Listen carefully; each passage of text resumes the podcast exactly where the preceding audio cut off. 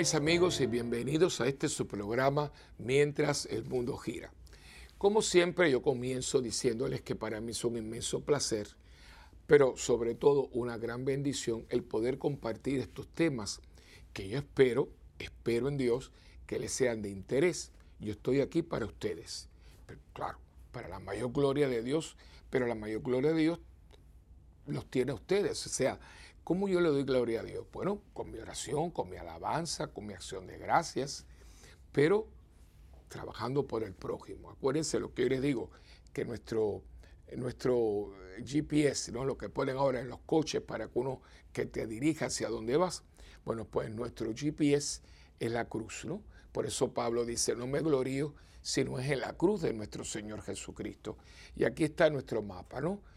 Eh, fíjense que en una cruz el, el, madero más grande es el vertical, ¿no? Ese es el más grande. Pero si no hay un, horizontal, es un pedazo de madero ahí parado, ¿no? Pero la cruz está compuesta y nuestra, el, gran, el grande es nuestra relación con Dios. Mi amor a Dios con todo mi corazón, con toda mi mente, con toda mi alma, con todas mis fuerzas, pero entonces al prójimo como a mí mismo. Ahí donde usted le prueba a Dios que usted es serio en este compromiso que usted ha hecho con Él. Y eh, ahí Dios se glorifica. Bueno, pues para mí estar aquí es glorificar a Dios, compartiendo con ustedes eh, la sabiduría, eh, la enseñanza, la experiencia, todo eso que, que uno combina para poder traerles a ustedes unos temas que yo espero en Dios que les sean de provecho. La idea es que yo comparto esto con ustedes para que ustedes lo compartan con ustedes mismos y también con los demás. Así que eh, por eso el estar aquí, de venir de Puerto Rico, grabar los programas, eh, siempre es una bendición, porque para mí ustedes no es una cámara, para mí ustedes son mi familia, mi parroquia extendida.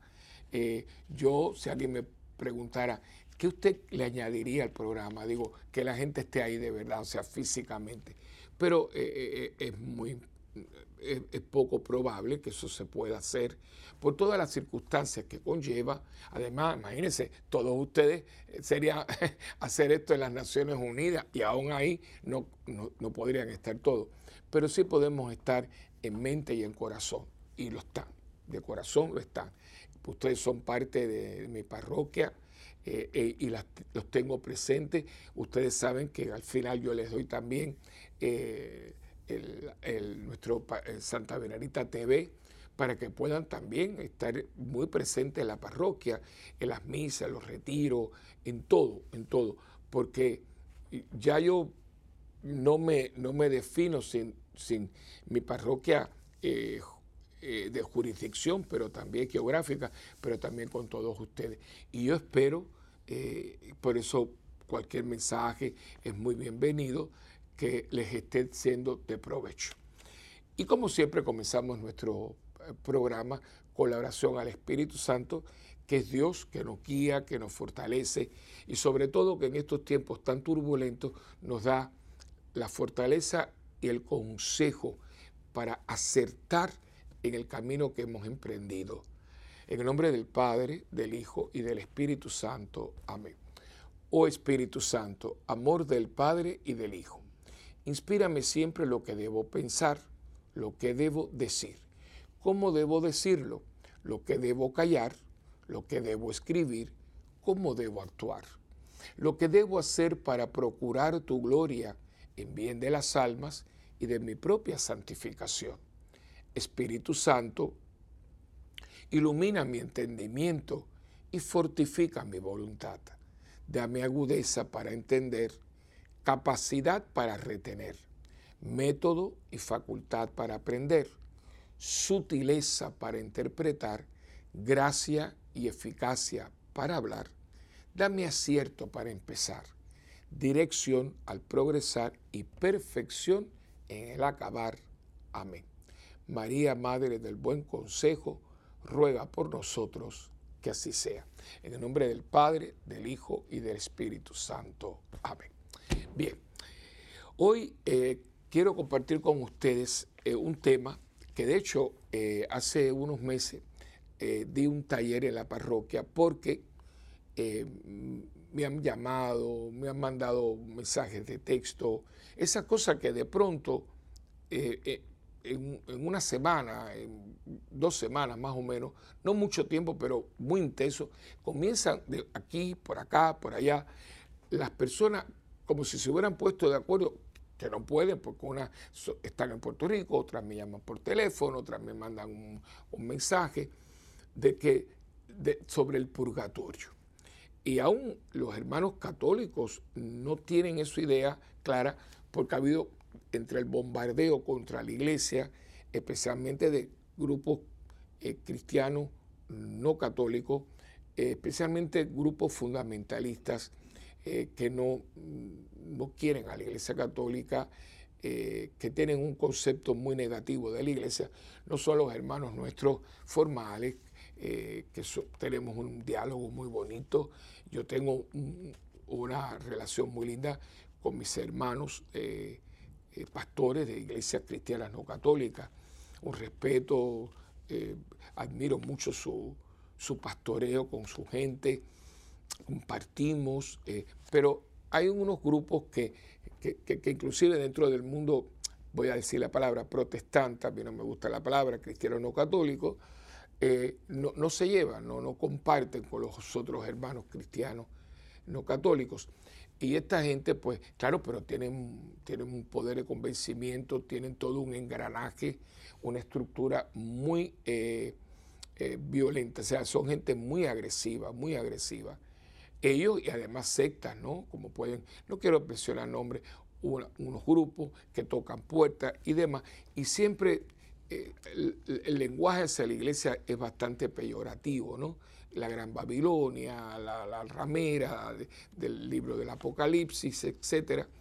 Y eh, entre las cosas que habla, por cierto, a la Virgen acaban con ella, la sacan fuera de contexto, nos dicen que somos, que la hemos endiosado, cosas que, que son totalmente falsas, pero puestas de una manera, pues yo me acuerdo en Puerto Rico que sacaron, sacaron una calcomanía para los, los coches, ¿no? que decía, Madre de Dios. ¿Quién viene primero, Dios o la Madre? Usted veía la mala intención, pero nosotros estamos muy claros. De hecho, cuando usted termina el rosario, esas últimas tres Ave María, una siempre, Dios te salve María, hija de Dios Padre. Dios te salve María, madre de Dios Hijo. Dios te salve María, esposa del Espíritu Santo. La relación de María con la Trinidad pero y usted ve cómo sacas fuera de contexto, por supuesto que Dios no tiene eh, madre, pero Dios hijo sí. Entonces, por ahí que, y la cristología y la mariología, que estamos hablando de que usted puede sacar un doctorado en la iglesia, un doctorado en mariología, estudiando todo lo que es la figura de María dentro del plan de salvación. No de lo que lo inventamos, sino ahí, ahí está desde el principio se ha estudiado toda la tradición de siglos que sobre María de Nazaret, la, esclava del Señor, la mujer del sí, la mujer del silencio, de la entrega, de la obediencia. Pero eh, todo depende de cómo usted vea las cosas, ¿no? Entonces, uno de los temas que, tiran mucho es que la iglesia se ha inventado lo, de la, lo del purgatorio y aún los católicos no, no tienen esto muy claro. Razón por la cual, como les dije, yo tomé, eh, lo anuncié, fue un grupo grande. Yo espero que haya sido certero, según me comentaron algunas personas, porque a mí las cosas buenas no me las dicen mucho. Siempre, esto, padre, se murió fulano, está enfermo, pero las cosas buenas no. Pero bueno, eso es parte de, de los curas, ¿no? Igual que los médicos, nos traen la, las cosas. Usted va al médico, pero nadie le dice, doctor, gracias, el tratamiento funcionó. Fíjese que uno no se lo dice, uno no se lo dice. Uno le eh, dice, me, siento mal, pero le dice, doctor, muchas gracias, porque la verdad que la medicina que me mandó, uno no dice eso. Bueno, esto pasa también con nosotros. Y, yo creo que yo hice todo lo posible, dimos una carpeta con información, inclusive terminamos con un documental muy bueno eh, sobre el purgatorio. El tema de hoy es el purgatorio. Y me voy a estar valiendo de un, un panfletito eh, que se lo puede hacer llegar si usted lo quiere. No es mío, eh, lo sacó un, un rotativo católico que lleva muchos años, pero muy bueno, que se llama, traduciéndolo, el, visitante dominical. Estoy haciendo una, traducción porque se llama The Sunday, Sunday Visitor. Sunday es domingo, visitor es visitante, pues. De hecho, el periódico de la, de la Conferencia Episcopal de Puerto Rico se llama El Visitante, ¿no? Se parece un poquito, pero este se llama El Visitante Dominical. Y, claro, el Sunday Visitor eh, lleva años las parroquias, toda parroquia de Estados Unidos tiene ese periódico, pero también como llevan tantos años y tiene mucho peso y, tiene el aval de los obispos americanos, etcétera, eh, tienen eh, libros, bueno, eh, es muy sólido. Y sacaron, de hecho, aquí dice, ve, nuestro derecho es Our Sunday Visitor, nuestro visitante dominical, atrae atrae, catequiza e inspira a millones de católicos por medio de folletos relevantes y fáciles de leer como este. ¿no? Eh, nuestra amplia gama de temas disponibles incluye enseñanzas de la iglesia, los sacramentos, eventos de actualidad, eh, temas de temporada, corresponsabilidad y enseñanzas papales. Entonces, esto se lo doy para información, para ver nuestro catálogo, puede acceder y ver algunos ejemplos en línea en formato visite o, todo en mayúscula, O de Orlando, V de Víctor, eh, perdón, O de Orlando, vamos a empezar, O de Orlando, S de Santo, V de Víctor, punto, eh, com, C-O-M, com, eh, pamphlets en inglés, panfleto en inglés, pamphlets. Y lo puede encontrar. Yo me imagino, no lo sé por cierto, pero que esto esté en español también, porque hay una parte del, periódico que ya está en español, dada la población hispana tan eh, grande que hay en Estados Unidos. Pero lo estoy tomando de ahí. Así que honor a quien honor merece. Pero está muy bueno y yo tengo muchas cosas de ellos, inclusive te lo mandan gratis. Ellos es un, eh, una entidad muy católica y que lleva muchos años evangelizando al pueblo de Estados Unidos, tanto el pueblo de, por supuesto, el primario fue en inglés, porque esto salió de inglés, pero como ya dije anteriormente, dada la, presencia de una población hispana que sigue creciendo, pues ellos lo tienen y vuelvo a repetir, usted puede acceder a todo esto y no creo equivocarme, se lo pueden hasta mandar gratis. De hecho, este que yo tengo aquí es gratis y en ese panfleto, en esa carpeta que yo di en el taller, puesta lo puse. Por eso cuando di el taller pensé también en, esta, en este programa. Dije, bueno, ya lo di en la parroquia, pues vamos a hacerlo con mi parroquia extendida, que, es, que son ustedes. Y lo primero que dice aquí es, comienza con la premisa para el purgatorio. Y, voy a a, voy, a, estar leyendo, no me gusta leer, pero en estas, esto es como si fuera una, una clase, pero que no sea aburrida, ¿no? Dice, Jesús dijo, sean ustedes perfectos como es perfecto el Padre de ustedes que está en los cielos. Este es Mateo capítulo 5, versículo 48. Las escrituras dicen, sin la santidad, sin santidad, nadie verá a Dios. Todos los que somos parte de la renovación en el Espíritu Santo católica, hemos cantado ese, ese himno sin santidad, no, lo sabemos hasta durmiendo, ¿no? Eh, eh, que, está, que es en Apocalipsis capítulo 21, versículo 27. Eh, porque nada manchado entrará en el cielo. También Apocalipsis capítulo 21, versículo 27. Pero, ¿cuántos de nosotros seremos perfectos al morir? y estaremos listos para ir al cielo? Es una pregunta muy, muy tremenda. Yo no sé si ustedes se acuerdan, antiguamente, el siglo pasado, eh, esa frasecita que se la, se, la, debo a un compañero sacerdote, el padre Alejandro marca, ¿no? Se la oí y, le pedí prestado y la he hecho mía, eh, porque fue, el ortosiglo tenía otras características. Y acuérdense que especialmente en los años 40, 50, yo no había nacido por ahí, pero me acuerdo porque después se quedó, ¿no? Y fui recipiente de lo que empezó por ahí. ¿Se acuerdan que se ponían unas calcomanías en el, en, el espejo de atrás del coche, decía, o de adelante? Decía, soy católico. En caso de emergencia, llame un sacerdote. ¿Se acuerdan de eso? Existe todavía, pero con la escasez de sacerdotes que hay en el mundo, especialmente en algunos lugares, es muy posible que usted, el sacerdote, lo llegue. No es porque no quiera, es que, imagínense, yo soy uno en mi parroquia y, son mucha gente, yo a veces quiero, pero yo no puedo. El don de bilocación, Dios se lo concede a algunos santos, la tuvo el Padre Pío, por ejemplo, pero la mayoría de nosotros mortales y limitados no lo tenemos. Eh, y aunque uno quiera, no puede, es imposible. Y por eso hay que estar siempre en gracia. Yo me paso la vida, la parroquia dice, usted siempre está con la cuestión de la gracia. Digo, es que no podemos darnos el lujo, no podemos darnos el lujo de no vivir en gracia. Y yo eso con los jóvenes digo, pues, a veces yo me, pongo un poco exaltado, ¿no? Porque ellos vienen y dicen, padre, ¿me puede confesar? Porque voy a estar en un retiro, me pidieron que dé una charla. Yo siempre les digo, bueno, y si tú no dieras la charla, no te hubieras confesado. Entonces yo, bueno, no, digo, no, papito, no, no, no, no. Aunque no, confiésate, sí, tienes que hacer guardia y un poquito de paciencia que llegue el Padre, ¿no? Yo lo hago cuando yo tengo que confesarme porque yo cometo pecado como todo el mundo, ¿no? Eh, de pensamiento, de palabra, de obra, de omisión.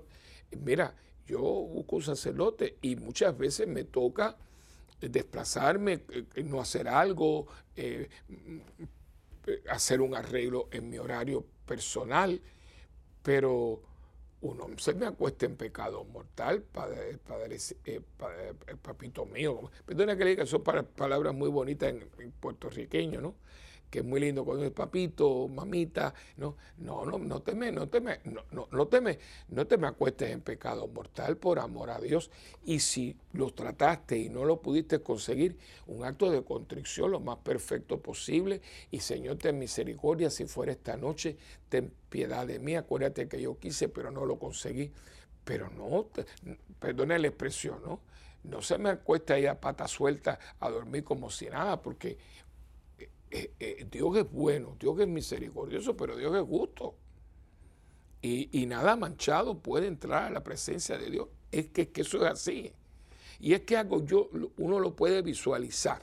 Y cuando yo di el taller, la gente dice, ay padre, lo estábamos viendo. Imagínense que usted, y lo puede, lo voy a hacer con ustedes, imagínense que usted lo invitan a una boda, una boda de gente muy pudiente, y usted viene a este salón y es una belleza, todo blanco, con flores, con belleza, y todo el mundo eh, de, etiqueta y, la gente. Y usted viene de haber limpiado el patio, que estaba fangoso, usted viene todo enfangado, eh, todo sucio, usted se para en la puerta. Es que no es que no lo dejen entrar, es que usted le da vergüenza porque usted tiene miedo de tocar la puerta, pues Dios mío, si estoy todo embarrado, yo voy a manchar este lugar que está tan inmaculado es una, algo que podríamos tener en mente, un poco visualizarlo para lo que es. Al cielo no podemos. O sea, no es que Dios me diga, no puedes entrar. Es que yo mismo, bueno, yo sé que hay gente que no tiene hoy vergüenza, pero la gente que son los 29.5 de la gente normal, mire, yo no puedo entrar aquí, mire cómo yo estoy. Si uno lo hace, cuando dice, mira, vamos, dice, mira, yo déjame por lo menos cambiarme de ropa porque yo así no puedo ir. Eso lo decimos muchísimo, ¿no? Pero mira, vamos, vamos al cine. Sí, sí, sí, está bien, pero, pero yo así no puedo. Yo no, no, mira cómo, mira, la facha en que yo estoy. Eso lo decimos nosotros. Bueno, imagínese usted entrar en la casa de Dios, donde está la ciudad de Dios, donde todo es brillante, donde todo es límpido, donde todo es transparente, y estoy enfangado de la cabeza a los pies. No, yo no puedo entrar aquí. Entonces, si no hemos alcanzado la santidad perfecta, ¿acaso Dios se da por vencido cuando morimos? Hay que palabra, ¿acaso Dios se da por vencido y dice, bueno, esto, este no pudo, colorín colorado, este cuento se ha acabado. O simplemente ignora nuestro libre albedrío y nos perfecciona al morir sin contar con nuestra cooperación, cosa que no lo va a hacer porque para eso nos dio el libre albedrío. Ciertamente Él no actúa así en esta vida. La Iglesia Católica, ahora bien, enseña que después de que alguien muere en amistad con Dios, el Señor completará el proceso de hacer santa a dicha persona, es decir, la purificación. O sea, Dios es un Dios muy bueno, Dios es bueno. Dios es la bondad perfecta, la perfección en bondad. Y el vio que usted estaba tratando. Esa palabra es muy importante en nuestro DNA espiritual.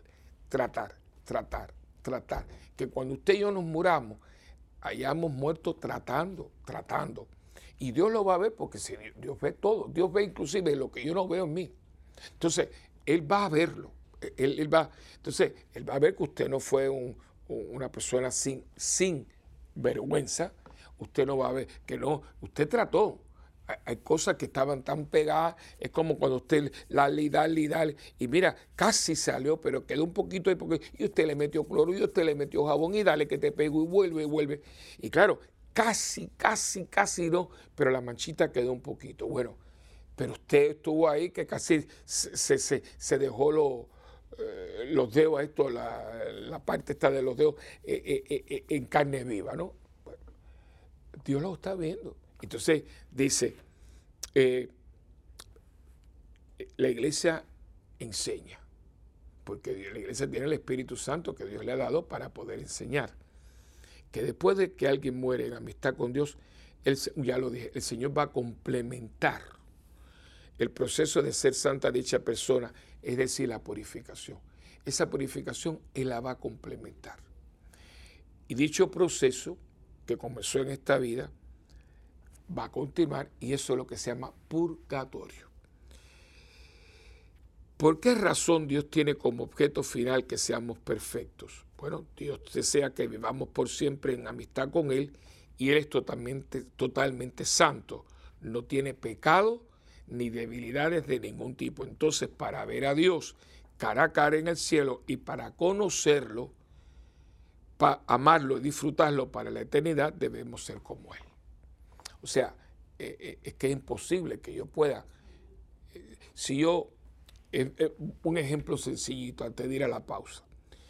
Yo puedo ver, gracias a Dios, bastante bien, ¿verdad? sin espejuelos y especialmente de lejos, todavía yo veo muy bien, bastante bien. Hace poco me hice el estudio y me dijo la doctora, usted tiene muy buena visión, padre. Pero para leer, yo he leído mucho, me gusta mucho la lectura eh, y sigo leyendo mucho. Eh, necesito, yo puedo, yo puedo leer esto sin los, espejuelos. Yo puedo decirle eh, si no hemos alcanzado la santidad primera, etc. Pero tengo que hacer un gran esfuerzo. Y a veces lo que leo tengo un poquito de dudas. Pero si hago esto, es una delicia. Perdón. Es una delicia una delicia. ¿Por qué? Porque lo veo clarito. ¿Pero por qué? Porque me he puesto los espejuelos. Entonces, para nosotros poder ver a Dios, estos espejuelos se llaman purificación. Necesitamos la purificación perfecta para poder ver a quien es perfecto. Y ahí viene entonces la razón del purgatorio. Permiso. Seguimos. ¿Por qué razón Dios tiene como objeto final que seamos perfectos? Dios desea que vivamos por siempre en amistad con Él. Y Él es perfecto, por lo tanto, para entender al que es perfecto, tenemos que estar en santidad. El cielo no sería el cielo a menos que todos los que viven allí, ahí, hayan sido perfeccionados. Si trajéramos nuestros pecados y las debilidades que tenemos en esta vida, el cielo estaría lleno de problemas, como nuestra vida en la tierra, y estos problemas durarían toda una eternidad. Tal destino sería más parecido al infierno que al cielo. Esto es de sentido común, ¿no? Eh, el cielo es cielo porque al no haber ningún tipo de falta de, de, imperfecciones, de debilidades, todo corre perfectamente. Porque fíjense, aquí en la tierra hemos tenido gente que ha vivido en santidad. Ha habido gente buenísima. Bueno, fueron canonizados, pero no eran perfectos. Entonces, como no, pues siempre había su cosita, el malentendido, uno mismo a veces tiene dudas, a veces uno tiene conceptos que no son, eh, atribuye cosas que, que no son totalmente ciertas, porque tenemos unas limitaciones, porque no somos perfectos. Por eso hay tantos, tantos malos entendidos en la tierra. Cada uno dice, ay, perdona, es que yo entendía, porque yo al no ser perfecto, a veces entiendo lo que no es. Y por eso hay tantas contiendas y tantos eh, problemas en la tierra, porque no es que la gente sea mala, es que como usted y yo somos limitados, a veces entendemos lo que no es y a veces suponemos lo que no es. Y a veces hacemos una crítica que no es. Y a veces hacemos juicios muy temerarios y después tenemos que pedir perdón. Pero literalmente, mira, perdona, yo creía, yo creía, yo creía, sí, pero que lo que creía no era. Pues imagínese usted, como dice aquí el, artículo, si nosotros llevamos todo esto al cielo, porque Dios es bueno, bueno, eh, como dice Puerto Rico, bendito, bendito, bueno, pobrecito, déjalo entrar. El cielo aquello va a ser igual, una sucursal de la tierra. Entonces, imagínese usted, pero con la diferencia que aquí todo es, todo es temporero. Ahora imagínense, si vamos para el cielo, donde todo es eterno, eso va a ser un infierno eterno, como dice esto. No puede ser. En el cielo todo tiene que ser perfecto y perfección y santidad son hermanas gemelas. Entonces, para usted poder entrar allí, tiene que ser santo, perfecto, para que esa perfección sea el atributo que hace al cielo cielo. ¿Por qué? ¿Por qué va a ser el cielo? Porque allí no hay dolor, no hay sufrimiento, no hay pesar, no hay entuertos, no hay malos entendidos, no hay dime que te direte, no, no hay nada de eso. Y te dice, ay, finalmente vivir en paz. Usted se imagina lo que es vivir en paz. Es que para nosotros es tan, porque como no vivimos en paz, porque todos los días hay algo, es algo increíble cuando dice, ay, vivir en paz. No hay una mala noticia. Yo para mí digo, Dios mío, vivir sin malas noticias. Y eso, wow, ese es el cielo. El cielo que Dios nos tiene prometido y que Dios se lo quiere dar a todo el mundo porque lo ganamos, nosotros tenemos acceso porque Cristo Jesús murió por nuestros pecados y abrió las puertas del cielo. Imagínense ustedes. Pero vamos a una pausa y venimos enseguida con más de tu programa de Mientras el mundo gira.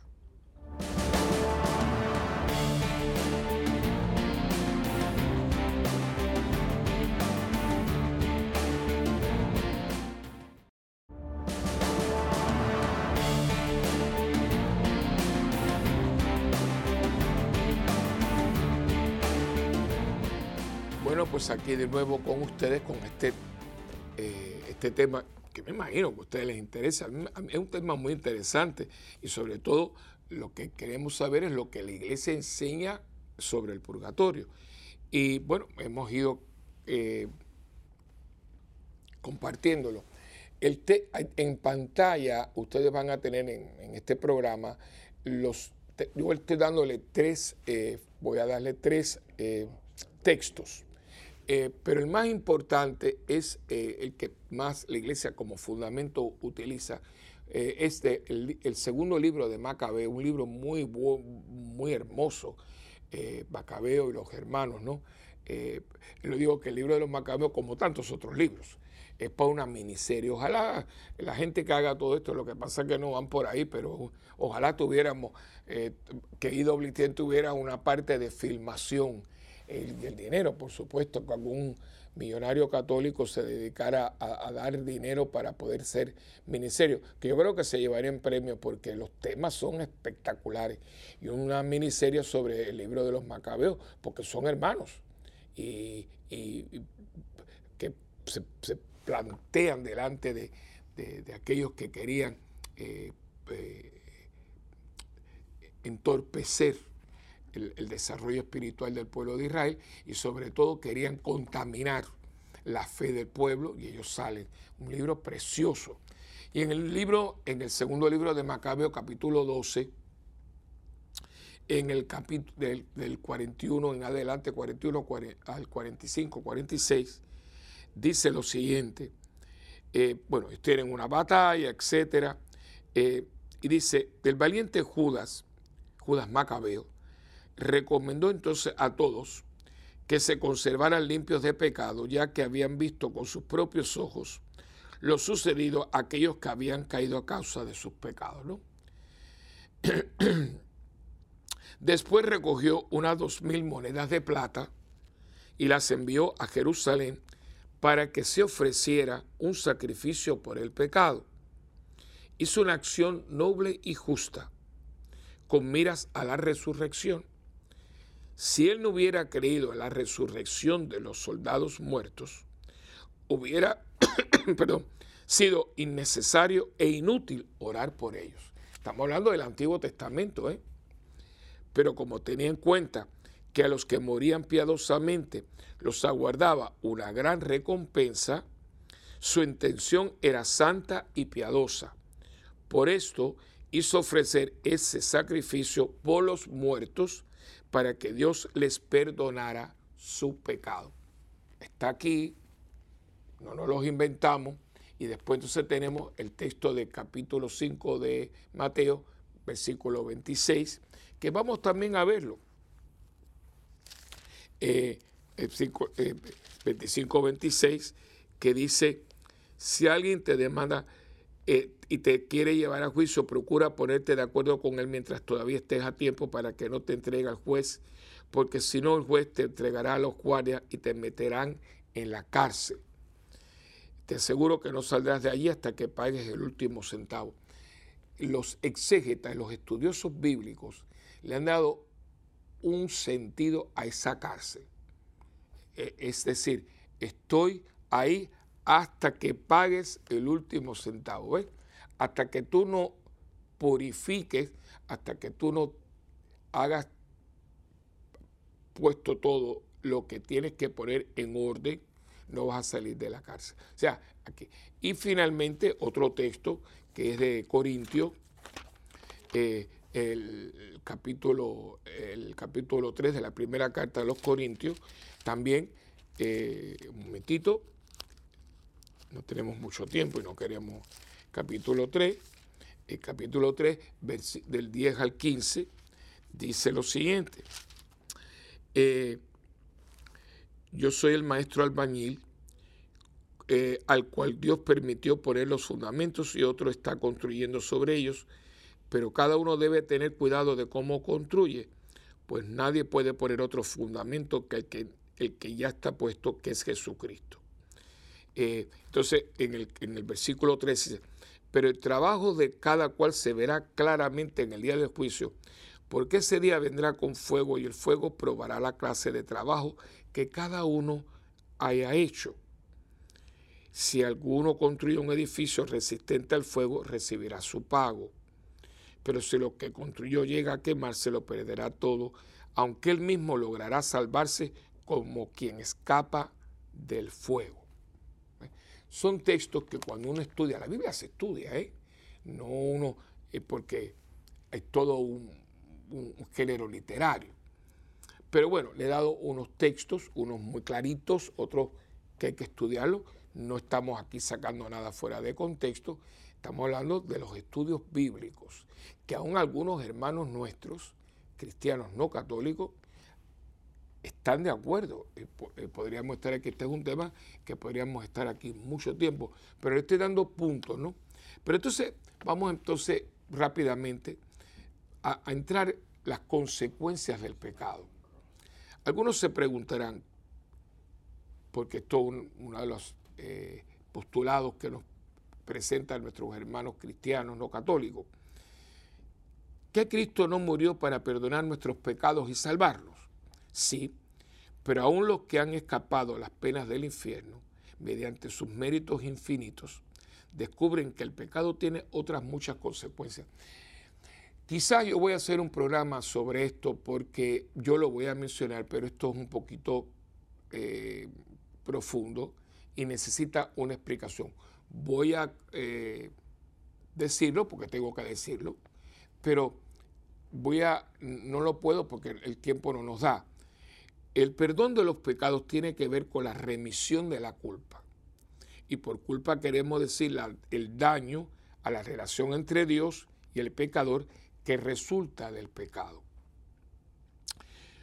Cuando recibimos el perdón de Dios, Él cancela nuestra culpa en el sentido de que deja a un lado nuestra ofensa en su contra, contra su bondad y santidad.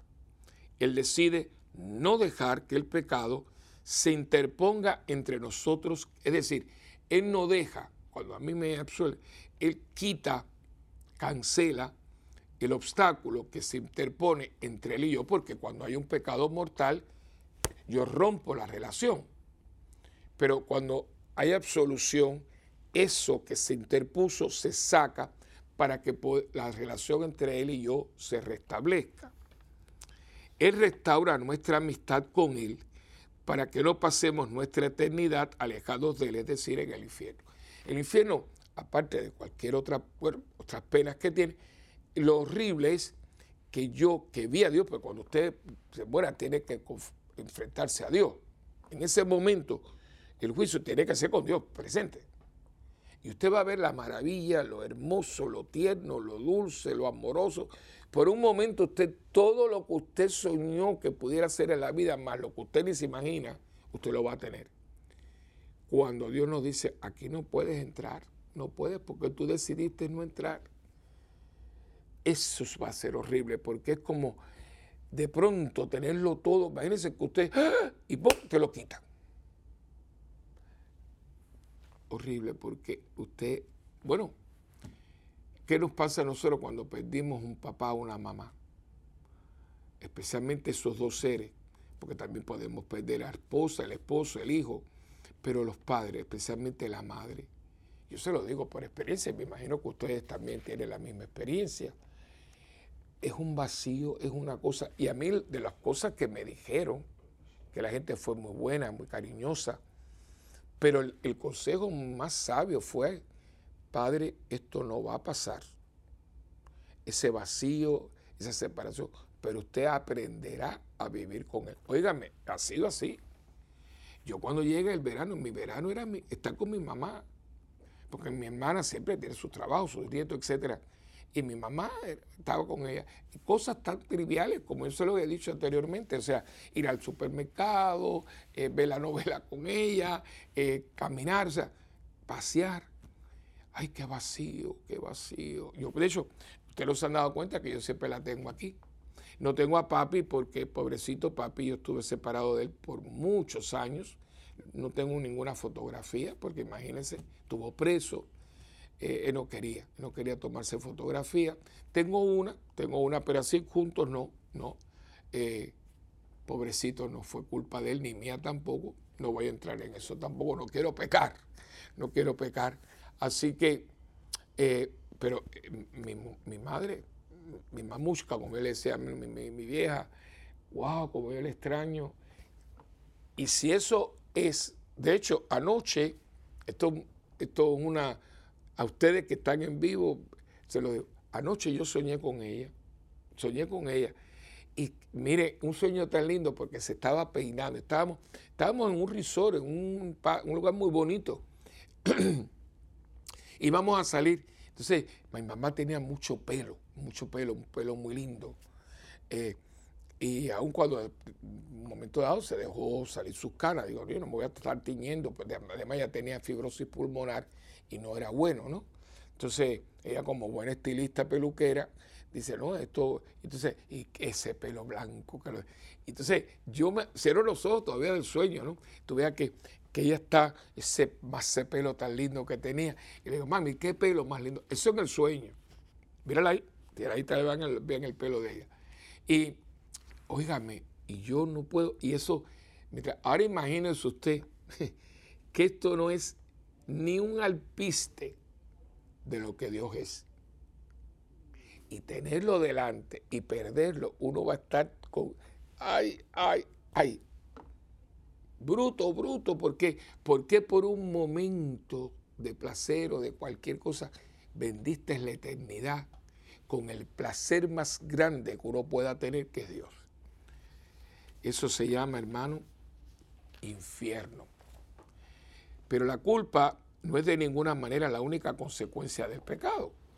El pecado también trastorna nuestra alma, hiere a otras personas, nos, deja demasiado apegados a cosas que hemos decidido amar más de lo que amamos a Dios. Se llama el residual. ¿Sabe cómo yo le llamo? Efectos colaterales. Ah, está lo central del pecado, que Dios nos absuelve, pero se dejan efectos colaterales, ¿no? Si vamos a vivir por siempre con Dios, entonces es necesario restaurar y hacer reparaciones, es decir, debemos ser sanados, restaurar, y debemos enmendar, reparar. Si somos egoístas, debemos aprender a amar. Si somos deshonestos, debemos aprender a decir la verdad. Si, si estamos adictos, debemos romper las adicciones. Si estamos amargados, debemos perdonar. Este, el consentimiento y la cooperación son necesarios. Este proceso de restaurar y reparar no sucede instantáneamente por intervención divina, ni en esta vida ni en la siguiente. Por su misma naturaleza, requiere tanto nuestro consentimiento como nuestra cooperación.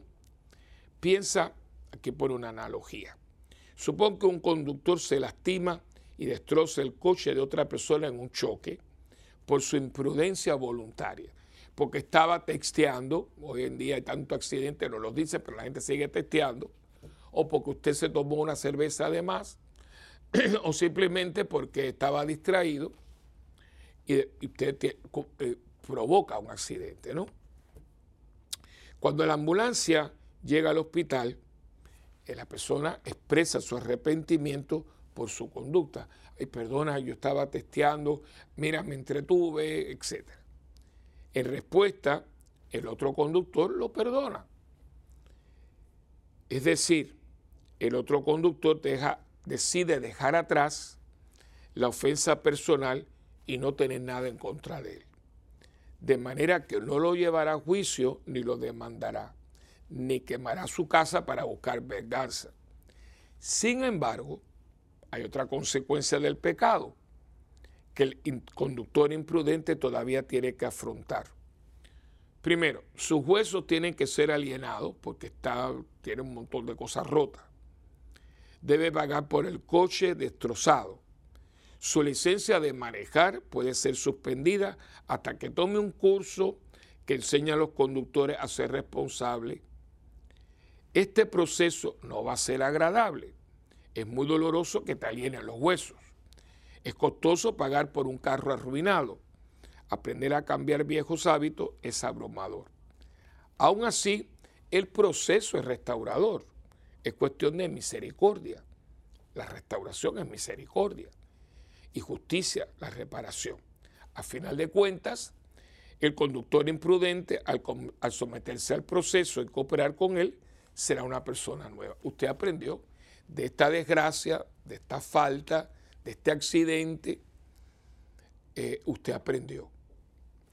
La verdad es que todos hemos dañado nuestras vidas y las de otras personas de una otra manera. Este hermano, negarlo, eh, es querer tapar el sol con un dedo, ya sea en esta vida o en la siguiente. Dios no pasa por encima de nuestra libertad para arreglar la situación como si fuéramos robots que necesitan que se les cambien los cables. Nosotros pasamos por un proceso para enmendar lo que hemos hecho, pagar nuestras deudas. Como decían los españoles, toma chocolate y paga lo que debes, ¿no? Soltar lo que nos ata, enderezar lo que está torcido. El purgatorio. ¿Es doloroso el purgatorio? El purgatorio es doloroso. El texto bíblico, que tradicionalmente se ha interpretado como una alusión al purgatorio, lo hace sonar como si fuera doloroso. Piensa en las palabras de San Pablo sobre ser probado por el fuego, que vemos en Corintios capítulo 3, versículos del 10 al 15, y la advertencia que hace Jesús sobre la cárcel, ¿se acuerdan? Mateo 5, 25 al 26. Los grandes maestros de la iglesia que han escrito a través del tiempo sobre el purgatorio parecen estar de acuerdo que es extremadamente doloroso. Esta conclusión no debía sorprendernos. Después de todo, hasta en esta vida, el proceso que debemos soportar para purgar las consecuencias del pecado es doloroso. Como un metal con impureza debemos pasar por el fuego de un refinador. Como un paciente con un tumor canceroso debemos cortar o cauterizar ese tumor. Es doloroso, pero también es necesario hacerlo para poder quedar sanos. Dios utiliza la dolorosa adversidad de esta vida para purificarnos. El purgatorio es simplemente una continuación de esa prueba, dolorosa, posiblemente más intensa y concentrada. Sin embargo, debemos encontrar consuelo en la enseñanza de una santa que se llama Santa Catalina de Génova, que vivió de 1447 a 1510. Ella hizo un tratado sobre el purgatorio y escribió que las almas del purgatorio, aunque sufren terriblemente, están más enfocadas en Dios que en sus propios sufrimientos. Y a pesar del dolor, también sienten una gran alegría maravillosa porque saben que están llegando al final de su viaje al cielo y su llegada por fin está asegurada. Esto es, esto es muy importante. La persona que está en el purgatorio, aunque esté sufriendo, tiene una gran dicha, porque el que está en el purgatorio sabe que al infierno no va. ya usted, si usted está en el purgatorio, usted sabe que usted va al cielo. Claro, en un tiempo, el tiempo de allá no es el tiempo de aquí, ¿eh? pero usted ya sabe, porque ya la sentencia fue dictada. Tiene que ir a, reparar, tiene que eh, restaurar, tiene que sanar, pero usted va camino, ¿no? Y eso en medio de todo es una alegría, ¿no? Es como uno está trabajando y tiene mucho trabajo y todo, pero dentro de una semana me voy de vacaciones y me voy por un lugar fantástico y me dicen todos los días, me llegan eh, eh, mensajes que, mire, tenemos esto y vamos al crucero y va usted aquí, le vamos a dar aquello y le, hemos puesto un cuarto mejor y el cuarto tiene una piscina privada y usted cada día le llegan cosas más espectaculares, pero usted todavía tiene más y le da, el jefe le da más cosas y tiene que darse más. Pero ustedes piensan, ay Dios mío, pero horrible y fulano es un... Eh, antipático y te cae encima, pero, pero no importa, no importa porque de una semana me voy de vacaciones. Más o menos. Son ejemplos un poquito fatulos, pero pueden ayudarnos. Eh, dice, piense en el terrible dolor que una madre debe soportar al dar a luz. No obstante, su dolor va acompañado por la gran alegría de saber que su hijo está por llegar al mundo. El proceso del purgatorio, podríamos decir, es como el canal del parto por el que debemos pasar para entrar al cielo. En las escrituras eh, tenemos mucho, eh, la verdad sobre el purgatorio se afirma en el catecismo de la iglesia. No dejen de tener su catecismo, ¿eh? Y ahí tienen mucho. Eh, y aquí están los números del 1030 al 1032. Acuérdense, el 1030, 1032 habla sobre el purgatorio y es un dogma de la iglesia. Si usted es católico, es una verdad de fe. Parte de las enseñanzas solemnes de, tres concilios, que fueron los que definieron los concilios donde todos los obispos, junto al Papa, sucesor de Pedro, definen verdades de fe. Y, en tres concilios. Uno fue en una ciudad de Francia, que todavía existe, Lyon. Ese fue el concilio de Lyon eh, del 1274. El de Florencia, en Italia, en el 1439 y el último fue el de Trento, concilio muy poderoso, en 1545 a 1563. Este concilio tuvo que ser interrumpido. Esta enseñanza tiene sus raíces en la escritura eh, y la antigua tradición, aunque la palabra purgatorio no aparece en la escritura, pero purificación, santidad, es todo lo mismo. Eh, todas las referencias bíblicas e históricas sobre el pueblo de Dios haciendo oración, sacrificio u otras oraciones en nombre de los muertos asumen que existe un proceso de purificación después de la muerte, lo vimos en los macabeos, y eh, eh, las acciones en nombre de las personas que están en el, en el infierno resultarían inútiles. Así que si oramos por ellos, es porque hay una esperanza. Y en nombre de las que están ya en el cielo serían innecesarias. Ah, si hablan de que orar por los muertos, si están en el infierno, ya, ya no hay nada que hacer. Y si están en el cielo, ¿para qué? Entonces, tiene que haber un, lugar que la oración que estoy haciendo, como leemos por los macabeos, tenga una finalidad. Porque si ya esto está hecho y no hay remedio, y aquellos no lo necesitan, entonces, ¿para qué orar? Pero está el bíblico, que se ora, lo, mismo ahorita y los textos que les he dado. Eh, eh, así que eh, ya este, todo esto, el proceso ya ha comenzado este proceso ya comenzó en la vida de los fieles en esta tierra, porque también usted aquí puede hacer actos de penitencia, aceptar con fe los padecimientos inescapables de la vida presente. Podemos purgar los efectos del pecado y vivir en santidad. Pero la mayoría de nosotros todavía necesita finalizar el proceso de purgar las consecuencias del pecado. Por esta razón Dios ofrece generosamente el purgatorio para nuestra purificación. Más o menos, yo espero que haya quedado bastante claro. Y cualquier cosa, pues nos ponemos de acuerdo, ¿no? Y yo puedo hacer otro programa, pero yo creo que espero. Vamos a resumir, pues ya estamos casi al final.